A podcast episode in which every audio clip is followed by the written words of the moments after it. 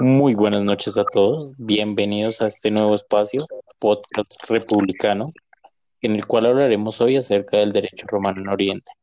Hoy me acompaña Lizeth Quintero. Buenas noches, eh, habla Lizeth Quintero. En esta ocasión vamos a hablar de eh, derecho romano oriental. Espero que sea de su agrado. ¿Y quién les habla? Julián Marín.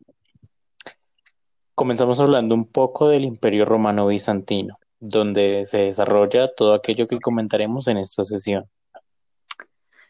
El Imperio Romano en Oriente perdura hasta la conquista de Constantinopla por los turcos en el año 1456 y alcanza su máximo esplendor em, con el emperador Justiniano I, que abarca los años 527 al 565 durante su reinado busca revivir la grandeza del Imperio romano clásico, reconquistando gran parte de los territorios perdidos del Imperio romano en Occidente. Después de la muerte de Justiniano en 565, a pesar del empeño puesto por el emperador con el auxilio de sus lugartenientes, Peliciario y Narses, se derrumba el intento de reconquista del territorio occidental. Sin embargo, todas sus compilaciones siguieron evolucionando en el Imperio de Oriente, a pesar de las repetidas e insistentes prohibiciones imperiales de interpretar y comentar el contenido del digesto, el código y las novelas. En efectivo, Julián, Justiniano estableció a través de sus constituciones imperiales que se castigara con gravedad sanciones a quien alteraran sus textos y que solo se autorizaran traducciones, sumarios y trabajos de concordancia o cotejo de los mismos.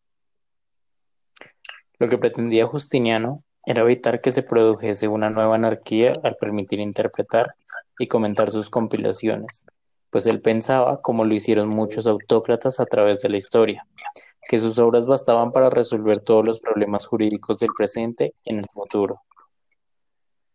Nada lejos de la realidad, aun cuando Justiniano gobernaba, comenzaron a elaborarse por quienes tuvieron a su cargo la elaboración del Corpus Iuris Civili, comentarios y exegesis de sus libros, incumpliendo las mencionadas prohibiciones de comentar sus textos.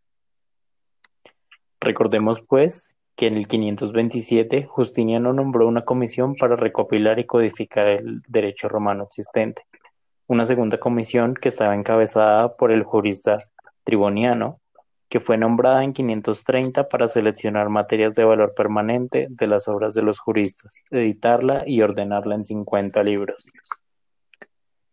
Con esto se obtuvo el Corpus Iuris Civili, que fue toda una recopilación de textos legales de época imperial, así como de jurisprudencia romana desde el año 117 al 656, Gracias a la existencia de este se ha podido conocer el contenido del antiguo derecho romano, lo que ha sido fundamental para, los, para el sistema jurídico moderno.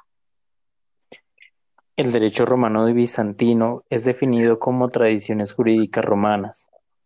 Justiniano se apoderó de los territorios vándalos del norte de África.